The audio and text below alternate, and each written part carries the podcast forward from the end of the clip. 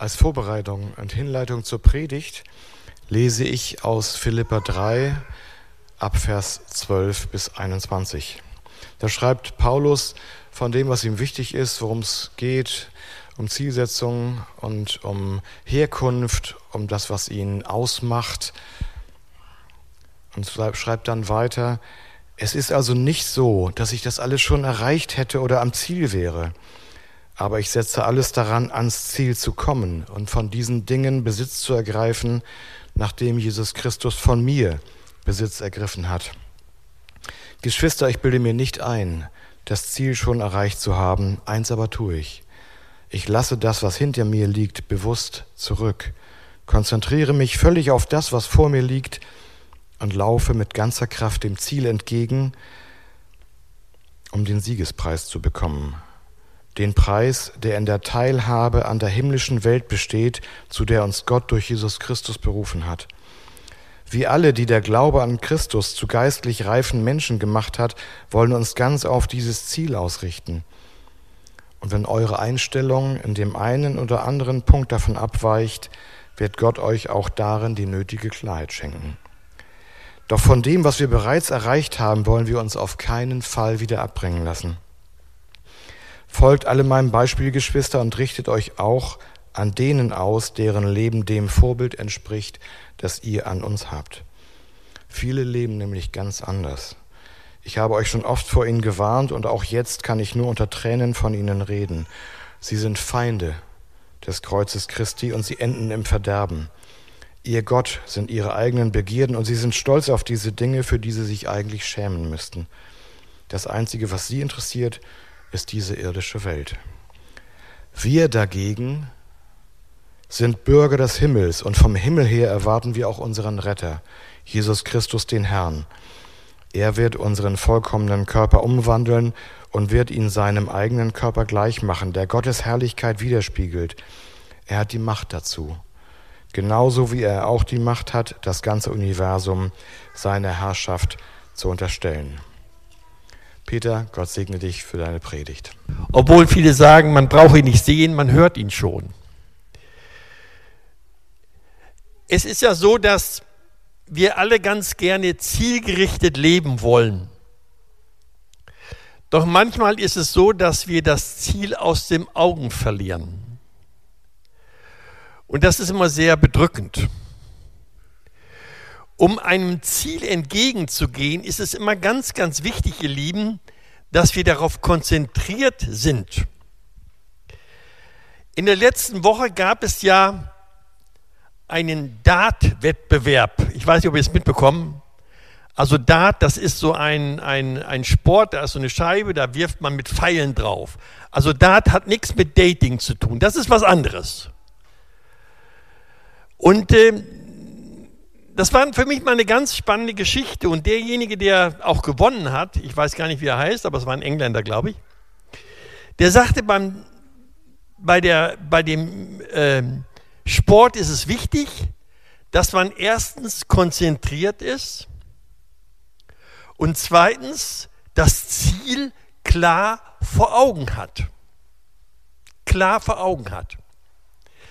Dann hat er noch weiteres verraten. Er hat gesagt, wenn man so den Pfeil in der Hand hat und das Ziel vor Augen hat, dass es in diese oder jene Richtung gehen soll, in dieses oder jenes Feld, da ist es immer so, sagt er, ist es immer so, dass plötzlich die Hand anfängt zu zittern. Und du musst dann einen Moment abpassen, an denen das nicht so dolle ist. Und dann musst du den Pfeil zielgerichtet werfen. Aber zittern, sagte er, zittern, das passiert immer. Man hat nie eine ruhige Hand, weil wenn man optisch das, Augen, das Ziel vor Augen hat und hat den Pfeil in der Hand, dann muss der, soll der Pfeil ja auch da landen, wo ich meinen Blick darauf konzentriert habe. Und er sagte, das ist manchmal nicht so einfach. Das muss man einüben. Und wenn ich das mal so auf das Geistliche übertragen äh, möchte, dann bedeutet das letztendlich, dass wir Dinge, die uns Gott sozusagen vor Augen stellt oder Jesus vor Augen stellt, dass wir die im Blick haben müssen. Und ich weiß es nicht, wie es euch geht, aber manchmal komme ich da im wahrsten Sinne des Wortes manchmal ins Zittern und habe Angst, habe Angst, dass ich dieses Ziel nicht erreiche weil ich mir Gedanken mache, wie es am besten werden soll. Und dann kommen diese Gedanken, die mich in eine wahnsinnige Unsicherheit bringen, wo ich denke, ich schaffe es nicht. Aber irgendwann muss man den Pfeil werfen, damit er das Ziel erreicht. Ich weiß nicht, was du dir so vorgenommen hast für das Jahr 2024. Aber ich befürchte, und ich möchte dich jetzt nicht oder sagen, äh, möchte jetzt nicht, dass du irgendwie jetzt aufgibst, aber du musst mit Niederlagen rechnen. Und vielleicht ist es in deinem Leben so, dass du sagst, ja, Niederlagen in meinem Leben, die kenne ich. Ich habe das ein oder andere schon an Niederlagen in meinem Leben erlebt. Und ich möchte dir sagen, Niederlagen sind normal. Niederlagen sind normal und man muss täglich das zielgerichtete Leben mit Jesus, das muss man tagtäglich einüben. Das ist auch in gewisser Weise ein geistlicher Sport. Ein geistlicher Sport. Und darum geht es. Vielleicht gibt es so Situationen, dass du sagst, ja früher Früher, da war alles besser, leichter. Der Blick in die Geschichte aber, wenn wir so mal unsere Geschichte betrachten oder die ganze Lebensgeschichte betrachten, lehrt uns etwas anderes. Es zeigt uns, immer wechseln sich Gutes zum Beispiel und Schlechtes im Leben ab. Ist immer so.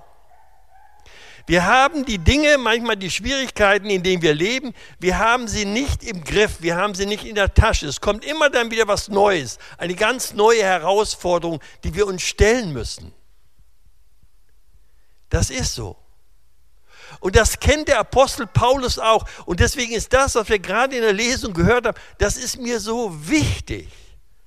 Dass wir nicht denken immer, wow, jetzt klappt es. Nein, unser Leben ist auch bestückt mit Niederlagen. Wie gesagt, Gutes und Schlechtes wechseln sich ab. Und oft ist es so, dass das eine ins andere übergeht.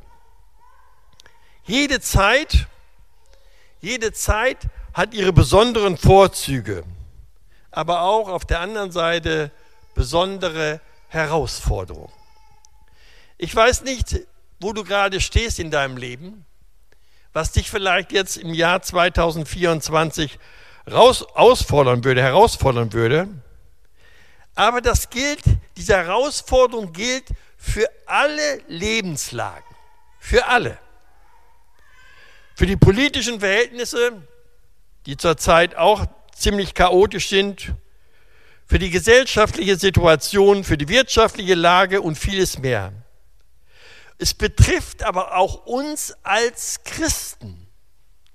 Wir sind davon nicht frei, auch du und ich, wir müssen uns mit diesen Dingen auseinandersetzen. Und die Frage, wie reagieren wir darauf? Was haben wir für eine Stellungnahme? Es ist sozusagen an der Geschichte der Zeit, dass wir sozusagen Bedingungen immer ausgeliefert sind. Und das sind manchmal Verhältnisse, Machtverhältnisse, die wir manchmal gar nicht so aus, die wir gar nicht so aushalten, weil es uns Schwierigkeiten bereitet. Wir sind ja auch Menschen, die Leben gestalten möchten. Und du und ich, wir möchten auch geistliches Leben gestalten. Jeder von euch hat einen sogenannten Lebensentwurf. Und das war auch immer so. Der Mensch ist immer auf der Suche nach Sinn, nach Glück, und nach Erfüllung. Und das gilt auch im geistlichen Sinne. Das ist einfach so. Das gilt auch im geistlichen Sinne. Und das ist auch heute noch. Es gibt viele Herausforderungen und viele ungeahnte Möglichkeiten. Die Flut zum Beispiel von Informationen. ist heute sicherlich größer, wesentlich größer als in früheren Zeiten. Ich kann das selbst sagen, ich werde mit manchen Dingen, mit denen ich so konfrontiert werde, werde ich manchmal gar nicht Herr der Lage, sondern es überfordert mich. Ich weiß nicht, wie es dir geht. Aber es geht ja nicht darum, dass wir all diese Dinge beherrschen, sondern dass wir uns der Lage stellen und dass wir den Blick deshalb auf Jesus nicht verlieren. Wir müssen uns mit manchen Dingen abgeben, mit denen man sich gar nicht abgeben möchte. Ich weiß nicht, wie es dir geht, aber es gibt Dinge, Lebensabläufe in unserem Leben, die möchten wir lieber zur Seite schieben, da möchten wir gerne was anderes machen, aber wir können sie nicht beiseite schieben, weil sie gehören zum Leben dazu. Ich möchte euch ein ganz praktisches Beispiel geben. Ich habe eine Schwiegermutter, die ist 95 Jahre, 95 Jahre alt, körperlich eingeschränkt, aber geistig fit. Und die Kinder, ihre Enkelkinder, die sie besonders liebt, dazu gehören auch meine Kinder, die sind weit verstreut, weit verstreut. Und die einzige Kommunikationsmöglichkeit ist telefonieren. Gut, Telefon, das gab es früher auch schon, aber heute leben wir auch in einer Zeit, wo man nicht nur telefonieren kann, sondern man kann sich ja auch sehen. Und so hat meine Schwiegermutter angefangen, sich mit dem Handy zu befassen. Wie funktioniert ein Handy? Wie bringt man einer 94-jährigen Frau bei, ein Handy zu bedienen? Was haben die Kinder gemacht? Sie haben sozusagen ihrer Großmutter das beigebracht. Nun ist diese Großmutter so ein bisschen eitel. Sie fragt nicht gerne nach, wenn sie, nicht etwas, wenn sie etwas nicht versteht. Sie fragt da nicht gerne nach. Aber sie hatte folgende Strategie. Sie hat insgesamt zehn Enkelkinder. Und wenn ihr einer was erklärt hat, wie man dieses oder jenes betätigen muss beim Handy, um zum Beispiel sich zu sehen, und sie das nicht so ganz begriffen hat, da hat sie nicht nochmal bei dem gleichen Enkelkind nachgefragt, sondern wenn sie es nicht begriffen hat, hat sie ein anderes Enkelkind befragt. Und wenn es dann immer noch nicht geklappt hat, ein drittes oder ein viertes oder ein fünftes. Aber irgendwann hat es geklappt. Und sie fing an, WhatsApp-Nachrichten zu verschicken. Wir wussten nicht, wo die ersten Nachrichten hingegangen sind. Jedenfalls mich haben sie nicht erreicht. Und die Enkelkinder auch nicht. Und sie hätte auch sagen können, Mann, lass mich mit dem Shit in Ruhe. Aber sie hat weitergemacht. Und sie hat plötzlich, konnte sie auch ihre Enkelkinder sehen, die sie sonst wenig sieht. Sie ist dran geblieben. Dran geblieben. Sie wollte das unbedingt. Und wenn sie Nachrichten verschickt hat, auch so per WhatsApp, und die haben nicht gleich geantwortet, hat sie sofort eine Vermahnung geschickt. Warum antwortet ihr nicht? Ich habe euch gerade eine Nachricht geschickt sie, sie konnte sich vielleicht das nicht mehr so vorstellen, dass manche auch arbeiten schon und ihr Geld verdienen und nicht immer zeitlich verfügbar sind. Das hat sie mittlerweile auch eingesehen. Und sie, war, sie ist, ist aber dran geblieben. Ich finde das für uns so als, als äh, Vorgabe eine spannende Sache. Es gibt Situationen, die überfordern uns, und manchmal möchte man sie an Akta legen. Und dann hat man auch keine Lust mehr, weil, weil das so anstrengend ist, weil das mit Mühsal verbunden ist. Aber sie wollte dranbleiben. Warum? Aus Liebe zu ihren Kindern. Und die haben ihr es beigebracht und sie hat es begriffen. Ihr Lieben, manchmal ist das schwierig. Manchmal gibt es Dinge, die sind in unserem Leben so, wie soll ich sagen, so uferlos. Da müssen wir uns immer wieder auf neue Situationen einstellen. Und manches ist schlecht, manches ist aber auch in Ordnung. Wir leiden unter manchen Entwicklungen und äh, Entscheidungen, auch politischen Entscheidungen. Und manchmal wir das nicht, bekommen wir das sozusagen nicht alles auf die Reihe und mit dem Glauben funktioniert es manchmal auch nicht so, wie wir es uns vorstellen. Und wenn ich dich ganz persönlich fragen würde, dann würdest du sagen, ja, da gibt es auch einige Baustellen in meinem Leben. Entspann dich, bei mir auch. Manches begreife ich nicht. Und es gibt vieles, was wir vielleicht hier und da beklagen können. Aber es ist vieles gut. Wir leben in einem Land, wo es uns wirklich gut geht. Ich sage das mal in aller Deutlichkeit. Denken wir an die medizinische Versorgung. Denken wir an materielle Dinge, die unser Leben erleichtern. An gute Kommunikation, an Möglichkeiten, an einen guten Arbeitsbedingungen, an guten Leistungen, die der Staat auch vollbringt, an Nahrungsmittel, die wir uns kaufen können. Vor drei Tagen habe ich einen Bericht gelesen, aus, einen Bericht aus dem Sudan, wo Menschen durch Machthaber, zwei Machthaber, die sich gegenseitig bekriegen, wo das Volk hin und her geschoben wird, die immer unterwegs sind, um nicht irgendwie umgebracht zu werden. Man versorgt sie nicht mehr den Führern dieses Staates ist es vollkommen egal. Sie denken nur an diese Macht. Und da bin ich ganz klein geworden und habe gedacht, ja, so ist es. Auch in dieser Welt leben wir. In einer Welt, die mir Angst macht. Deswegen bin ich zutiefst dankbar, dass wir ausreichend versorgt sind. Es ist ein großes Vorrecht auch, ich möchte das mal in aller Deutlichkeit sagen, es ist ein großes Vorrecht, dass wir hier Bürger sein dürfen in diesem Land. Natürlich kann man sagen, dass es gibt viel Grund auch zur Unzufriedenheit. Klar. Man kann immer das Glas als halb voll oder voll ansehen, das ist es. Und es gibt auch immer Unzufriedenheit, das ist immer. Aber es kommt sozusagen auf den Blickwinkel an, den wir haben. Und die Frage ist, welchen Blickwinkel hast du eigentlich? Um nochmal auf die Frage zu kommen, was hast du dir eigentlich vorgenommen? Dann ich, möchte ich dir heute Morgen sagen, ich habe mir vorgenommen, dass ich achtsam werde auf das, was Jesus durch mein Leben bewirken möchte. Da möchte ich achtsam sein. Da möchte ich Hörer sein. Da möchte ich mich nicht überschreien lassen von irgendwelchen Dingen, die mich unruhig machen, die mich besorgt machen. Sondern ich möchte auf das konzentriert sein, was Jesus durch mein Leben bewirken möchte. Ich möchte Jesus im Blick haben. Und deutlich wird mir das an Jesus immer selbst, der mir da ein großes Beispiel ist. Ihr kennt bestimmt die Geschichte in der Bibel wo eine Frau an den Saum von Jesus fasst und von diesem Saum, in Anführungsstrichen, geht eine Kraft aus und die Frau wird gesund.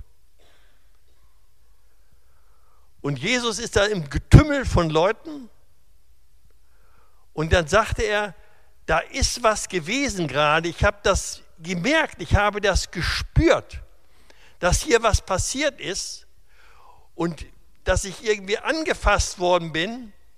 Und die Leute sagen, Mann, du bist hier im Getümmel der Leute, viele fassen dich an. Nein, es ist eine Kraft von mir ausgegangen. Und dann kommt diese Frau zu Jesus, die gesund geworden ist. Das wünsche ich mir für mein Leben. Und ich wünsche dir das auch für dein Leben, dass eine Kraft ausgeht, dass es so wird, dass es anderen Menschen vielleicht besser geht. Sind wir solche Leute? Sind wir bereit, auf das zu hören, was Jesus uns durch dich und durch mich sozusagen bewirken will? Wie gesagt, es kommt auf den Blickwinkel an, auf die Perspektive. Und deshalb ist es auch wichtig, dass wir uns orientieren, dass wir uns auch Orientierungshilfe schenken lassen von Gott selbst. In allen Wandel und in allen Veränderungen dürfen sich Christen auch immer daran erinnern, was uns durch Jesus Christus geschenkt ist. Das möchte ich. Weil Jesus größer ist als die Dinge, die uns versuchen zu beherrschen, die uns manchmal den, Blick, den Blickwinkel nehmen wollen. Ich weiß nicht, in welcher Situation du bist, aber ich glaube, du kannst das vielleicht hier und da nachvollziehen. Veränderung ist immer wichtig und Jesus will uns ja verändern. Aber er will das tun durch Jesus Christus selbst, den er uns geschenkt hat. Du und ich, ja, wir sind Kinder unserer Zeit. Wir haben Teil an ihren Bedingungen. Auch wir als Christen leben nicht auf einer Insel der sogenannten Glückseligen. Das ist so. Und vielleicht ist für den einen oder anderen das nichts Neues. Politische Verhältnisse zum Beispiel und Entscheidungen, gesellschaftliche Entwicklung und Ereignisse betreffen auch uns unmittelbar. Unmittelbar. In allem Wandel und in allen Herausforderungen ist die Erinnerung des Apostel Paulus deswegen auch sehr, sehr wichtig und auch von bleibender Bedeutung. Was er vor knapp 2000 Jahren in der Gemeinde Philippi geschrieben hat, kann auch für uns eine entscheidende Perspektive sein. Und kann auch eine Grundlage sein für das Leben eines jeden Christenmenschen. Wir sind Bürger im Himmel. Haben wir gerade gehört in der Lösung. Wir sind Bürger im Himmel. Bürger, Christen, die Jesus in allen Bereichen des Lebens versorgt. Bei ihm haben wir keinen Mangel. Das gibt es bei ihm nicht. Es gibt bei ihm nur die Fülle. Und ich, und ich wünsche es dir auch, ich möchte erfüllt sein von dem, was Jesus durch mich bewirken möchte. Wir sind Bürger im Himmel, wo wir auch erwarten den Heiland, den Herrn Jesus Christus. Heimatrecht. Heimatrecht ist wichtig. Es ist schlimm, keine Heimat zu haben und viele Menschen in dieser Welt sind heimatlos geworden. Es betrifft nicht nur die Flüchtlinge, sondern es betrifft auch Menschen, die hier in diesem Land sind und sich nicht mehr heimisch fühlen, keine Heimat haben. In den Familien oder denken wir an die Kinder. Wir sind sozusagen letztendlich immer Dingen ausgesetzt, mit denen wir uns auseinandersetzen müssen. Und Paulus redet hier vom Heimatrecht im Himmel. Das ist das Höchste und das Schönste und auch das Beste für uns. Ich wünsche mir das jeden Tag. Die Verhältnisse in dieser Welt sind einem ständigen Wandel unterworfen. Die Mächtigen kommen und gehen. Das haben wir auch schon erlebt. Die Welt trägt sozusagen ein Verfallsdatum. Das wissen wir. Unsere Lebenszeit ist begrenzt. Das ist Fakt. Aber es ist wichtig, dass wir sozusagen bei dem bleiben, bei all dem Wandel und bei all dem Wandel und Vorgehen in dieser Welt ist es wichtig, dass wir spüren, dass wir Gefolgsleute, entschuldigt diesen Ausdruck, aber dass wir Gefolgsleute von Jesus sind. Er redet doch von Nachfolgern. Gefolgsleute. Ich möchte nicht irgendwie einer sein, der irgendwelchen Spinnern hinterherrennt, die meinen, alles besser zu wissen. Nein, Christen sind Gefolgsleute Jesu. Wir haben eine bleibende Stadt. Unsere Heimat ist im Himmel. Entschuldigt, das ist so ein bisschen eine Predigt für die Ewigkeit, aber wir sollten die Ewigkeit vor Augen haben.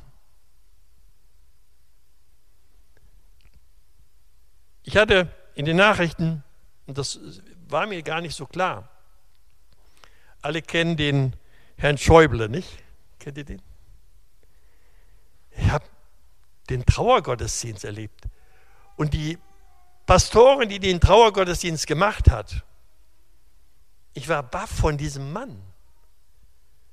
Der war wirklich ein Nachfolger Jesu. Der ist in den Gottesdienst gegangen, wann er konnte. Der hat nicht gesagt, ich will mich in den Mittelpunkt stellen, sondern ich möchte die Sache voranbringen. Er wollte, dass es den Menschen besser geht. Ob ihm das gelungen ist oder nicht, das ist keine, aber er, fühlte sich beauftragt in seiner Politik, entschuldige, ich will jetzt nicht politisch werden, aber er möchte Gott und den Menschen dienen. Hat mich tief beeindruckt, was die Frau da gesagt hat. Tief beeindruckt. Und so war sein Leben auch. Unsere Heimat ist im Himmel, darauf gehen wir zu. Und das Schönste ist, wir können zielgerichtet leben. Zielgerichtet leben. Warum? Weil wir in eine Zukunft gehen. Christus entgegen. Das ist eine wunderbare Perspektive. Da können wir unser Leben auch zuversichtlich und auch hoffnungsvoll gestalten. Mich fragte mal jemand, wenn du all diese Dinge siehst, die all diese Nöte, all das, was sich so in dieser Welt abspielt, dürfen wir uns noch freuen, hat er mich gefragt. Dürfen wir uns noch freuen bei dieser Lage? Da habe ich gesagt, ja, dürfen wir. Weil das Gnade ist, was wir erleben. Gnade, Barmherzigkeit. Und wenn es mir gut geht und wenn ich was Gutes erfahre und was Gutes erlebe, darf ich mich freuen. Darf ich mich freuen. Ich hatte gerade mit einigen hier gesprochen, so ganz kurz, wie sie so Weihnachten erlebt haben. Und einer sagte mir, ich habe es genossen, meine Kinder bei mir zu haben. Und wir hatten über Weihnachten eine schöne Zeit.